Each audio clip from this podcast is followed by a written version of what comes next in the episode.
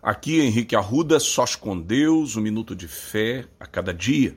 A palavra do Senhor vai nos dizer no Salmo 62, versos 11 e 12: Uma vez Deus falou, duas vezes ouvi isto, que o poder pertence a Deus, pois a ti, Senhor, pertence também a graça, uma vez que retribuis a cada um segundo as suas obras.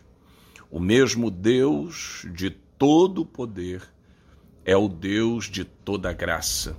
Só Ele consegue conciliar essas duas dimensões tão importantes para a vida do ser humano.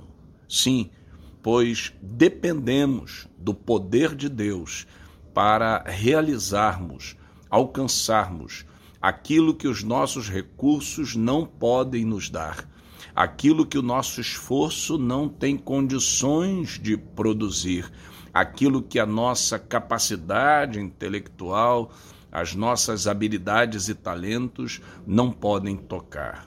Também precisamos da graça de Deus, pois somos humanos, pecadores e falhamos, e a graça nos restaura a graça nos põe de pé de novo, a graça nos reabilita e nos educa a fazermos de maneira diferente, na dependência e submissão à autoridade de Deus. Ai de nós, se a cada dia Deus não colocasse à nossa disposição seu poder e graça.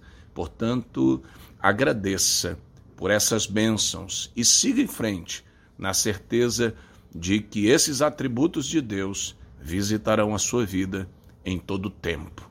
Querido Deus, amado Pai, abençoa a pessoa que está ouvindo essa mensagem e lembra a sua mente e coração que o teu poder e graça atuam sobre a sua vida neste instante.